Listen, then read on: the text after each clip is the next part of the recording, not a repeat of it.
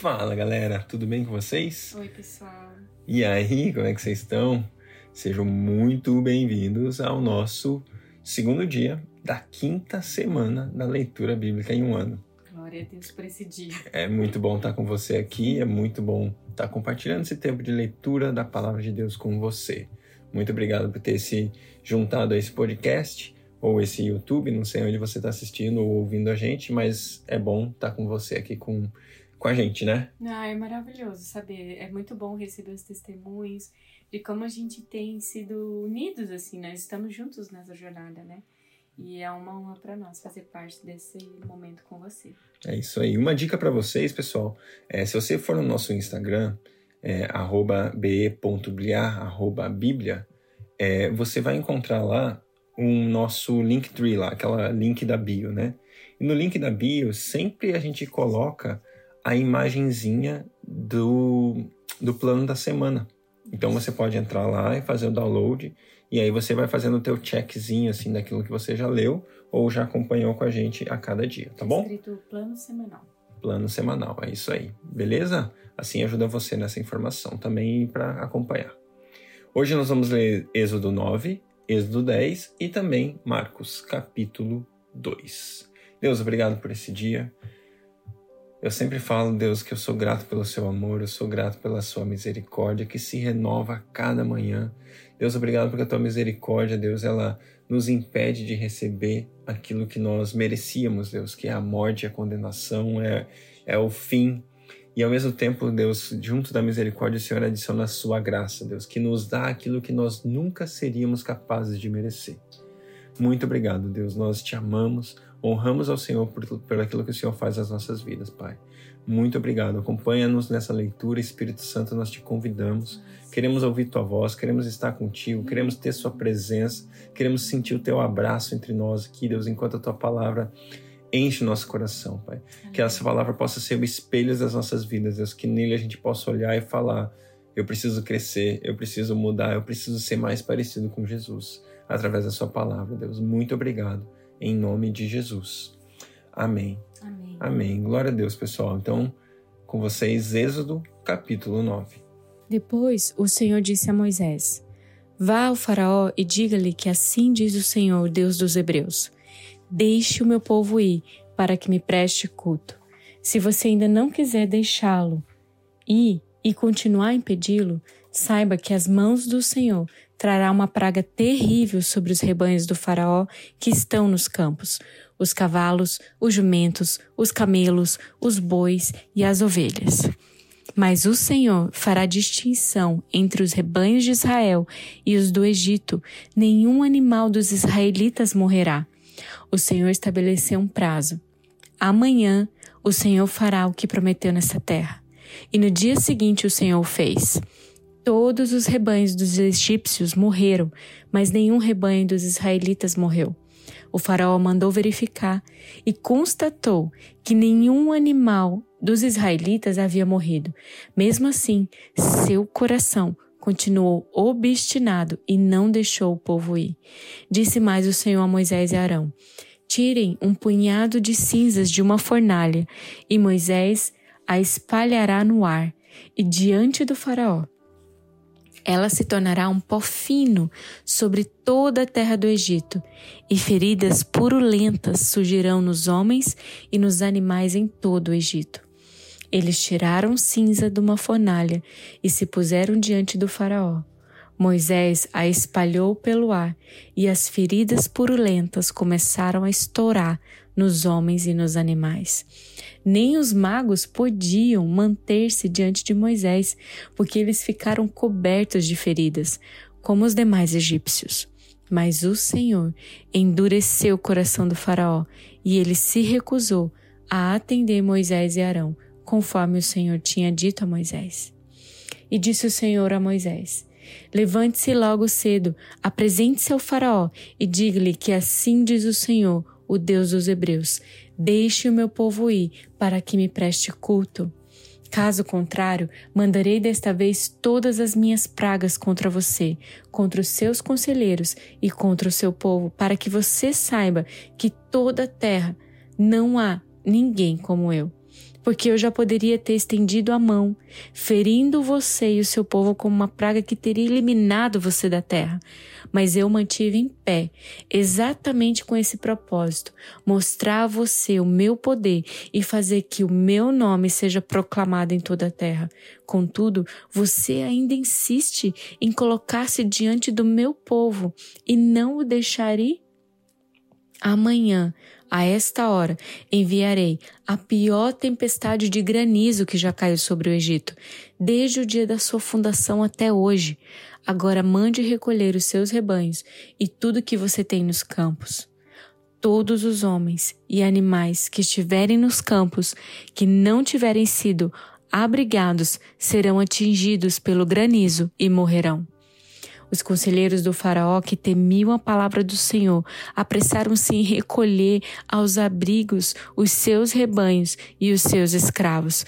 Mas os que não se importaram com a palavra do Senhor deixaram seus escravos e seus rebanhos no campo. Então o Senhor disse a Moisés: estenda a mão para o céu e cairá granizo sobre toda a terra do Egito, sobre homens, sobre animais e sobre toda a vegetação do Egito. Quando Moisés estendeu a vara para o céu, o Senhor fez vir trovões e granizo, e raios caíam sobre a terra. Assim o Senhor fez chover granizo sobre toda a terra do Egito. Caiu granizo e raios cortavam o céu em todas as direções. Nunca houve uma tempestade de granizo como aquela em todo o Egito, desde que este se tornou uma nação. Em todo o Egito, o granizo atingiu tudo o que havia nos campos, tanto homens como animais, destruiu toda a vegetação, além de quebrar todas as árvores. Somente na terra de Gozen, onde estavam os israelitas, não caiu granizo. Então o Faraó mandou chamar Moisés e Arão e disse-lhes: Desta vez eu pequei. O Senhor é justo. Eu e o meu povo é que somos culpados. Orem ao Senhor, os trovões de Deus e os granizos já são demais. Eu os deixarei ir, não precisam mais ficar aqui. Moisés respondeu: Assim que eu tiver saído da cidade, erguerei as mãos em oração ao Senhor. Os trovões cessarão e não cairá mais granizo, para que saibas que a terra pertence ao Senhor. Mas eu bem sei que tu e os teus conselheiros ainda não sabem o que é tremer diante do Senhor Deus. O linho e a cevada foram destruídos, pois a cevada já havia amadurecido e o linho estava em flor. Todavia, o trigo e o centeio nada sofreram, pois só amadurecem mais tarde. Assim Moisés deixou o Faraó, saiu da cidade e ergueu as mãos ao Senhor. Os trovões e o granizo cessaram, e a chuva parou. Quando Faraó viu que a chuva, o granizo e os trovões haviam cessado, pecou novamente e obstinou-se em seu coração, ele e os seus conselheiros. O coração do Faraó continuou endurecido e ele não deixou que os israelitas saíssem, como o Senhor tinha dito que por meio de Moisés aconteceria. Êxodo 10 O Senhor disse a Moisés: Vá ao Faraó, pois tornei obstinado o coração dele e o de seus conselheiros, a fim de realizar estes meus prodígios entre eles, para que você possa contar aos seus filhos e netos como zombei dos egípcios e como realizei meus milagres entre eles. Assim vocês saberão que eu sou o Senhor. Dirijam-se, pois, Moisés e Arão ao Faraó e lhe digam: Assim diz o Senhor, o Deus dos Hebreus: Até quando você se recusará a humilhar-se perante mim? Deixe ir o meu povo, para que me preste culto. Se você não quiser deixá-lo ir, farei vir gafanhotos sobre o seu território amanhã.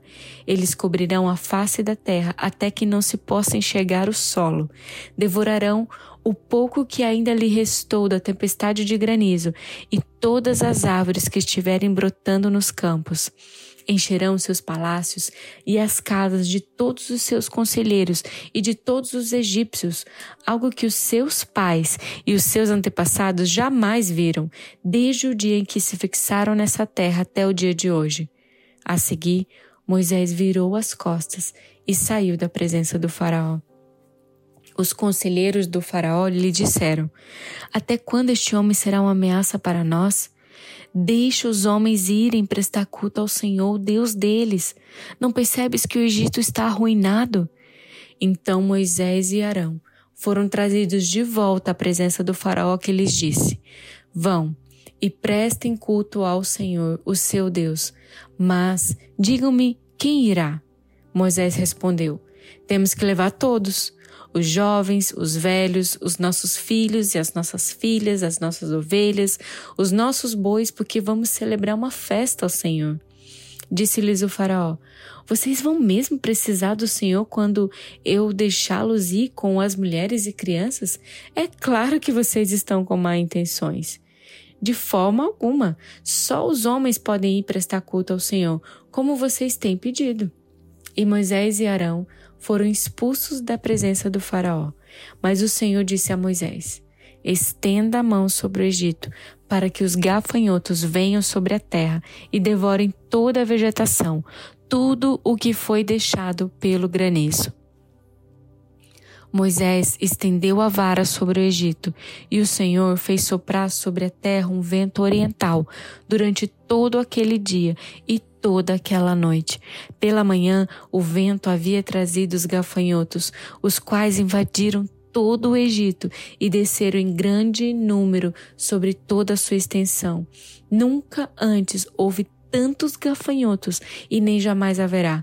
Eles cobriram toda a face da terra de tal forma que ela escureceu. Devoraram tudo que o granizo tinha deixado, toda a vegetação e todos os frutos das árvores. Não restou nada verde nas árvores nem nas plantas do campo em toda a terra do Egito.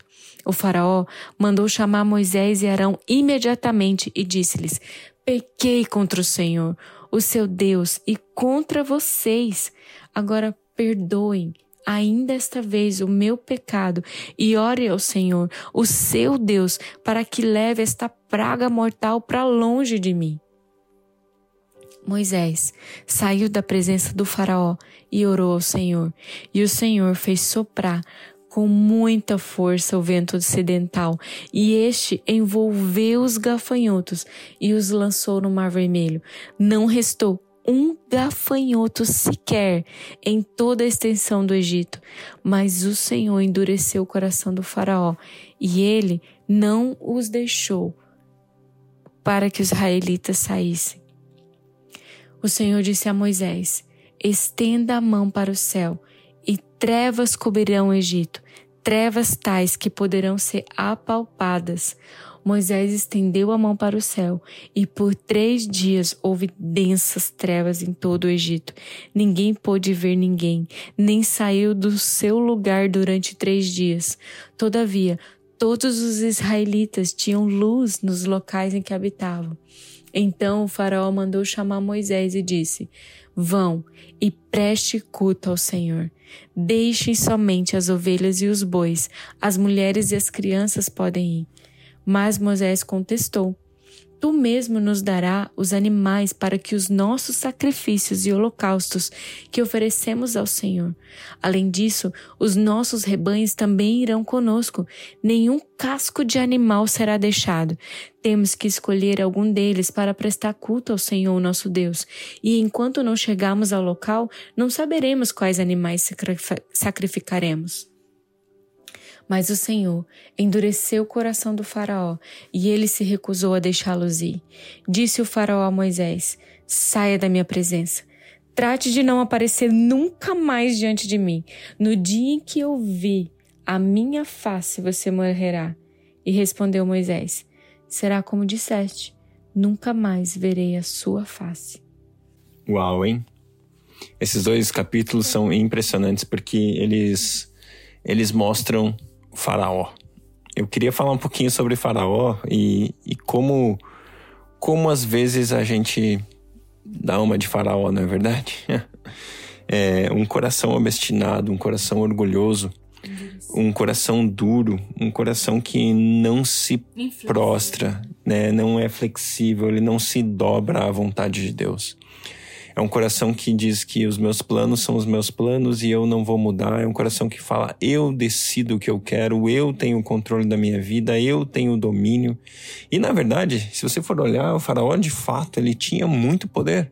Ele era realmente um homem extremamente alto, extremamente bem sucedido. Afinal de contas, ele era o juiz, o rei, o, o mestre, o presidente e o comandante da maior nação daquele tempo. Seria semelhante, talvez, ao presidente dos Estados Unidos hoje, o, o imperador da China, alguém que tem realmente muito poder. Suas decisões seriam capazes de mudar todo o mundo. E esse era Faraó, de fato, um homem poderoso. Mas calma lá. Você está diante de Deus. E aí eu coloco a sua vida, é minha vida. Eu vi Faraó durante esse texto, durante esses dois capítulos, se arrepender muitas vezes mas nunca foi arrependimento real, sempre foi remorso. Eu me arrependo, tô sofrendo, eu não quero mais sofrer, eu não quero mais sofrer. E de repente, não vou sair. Eu mando nesse negócio, eu sou eu, eu sou mais eu, eu comando tudo. Hum. Arrependimento real, arrependimento verdadeiro. Jesus sempre pregava: arrependam-se, pois chegou o reino de Deus, sabe? Deus chegou no lugar. Você não é. Se coloque no seu lugar, sabe? Se coloque aos pés de Jesus. Há um dito bem comum no meio da igreja que fala: o lugar mais alto que o homem pode chegar é aos pés de Jesus. Eu quero te encorajar a viver uma vida aos pés dele, se arrependendo todo dia, tomando a sua cruz para o seguir todo dia, porque é assim que é ser cristão, é assim que é seguir Jesus. É uma vida aos pés dele cumprindo a vontade dele, servindo a ele e amando a ele de todo o coração. E eu queria complementar, Rafinha, é, e para você também que está nos ouvindo, é, um pensamento assim. Eu sempre perguntei, nossa Deus, por que é, tem uma hora que a gente lê aqui e o Senhor endureceu o coração de Faraó. E eu falei, nossa Deus, por que você fez isso, né? E, e algo veio no meu coração que eu queria dividir com vocês, que no Salmo 81, 12, está escrito assim, no versículo 11: Mas o meu povo não quis ouvir a minha voz. E no 12 diz assim: Portanto, eu os entreguei aos desejos dos seus corações e andaram nos seus próprios conselhos. Ó, oh, se meu povo me tivesse ouvido. Então, assim, é, no começo das primeiras pragas, quando Moisés se apresenta ao Faraó, Deus sempre permitiu ao Faraó um lugar de arrependimento, um lugar de conhecer o coração de Faraó. E chegou um, um, dado momento que Deus já não permitia mais esse lugar de arrependimento. Ele já endurecia o coração dele, ou seja, Deus entregava. Deus já havia conhecido o coração de Faraó e Deus permitiu ele entre, se entregar ao próprio coração. Deus foi ali vendo que não tinha mais como. Então a pessoa foi entregue ao seu próprio coração para ver que realmente, quando ele usufrui daquilo que está dentro dele, e longe da perfeita vontade de Deus, aquilo acaba sendo algo muito ruim, né? Marcos, capítulo 2. Poucos dias depois, tendo Jesus entrado novamente em Cafarnaum, o povo ouviu falar que ele estava em casa. Então, muita gente se reuniu ali, de forma que não havia lugar nem junto à porta, e ele lhes pregava a palavra.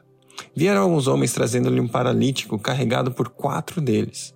Não podendo levá-los até Jesus, levá-lo até Jesus, por causa da multidão, removeram parte da cobertura do lugar onde Jesus estava e pela abertura do teto baixaram a maca em que estava deitado o paralítico.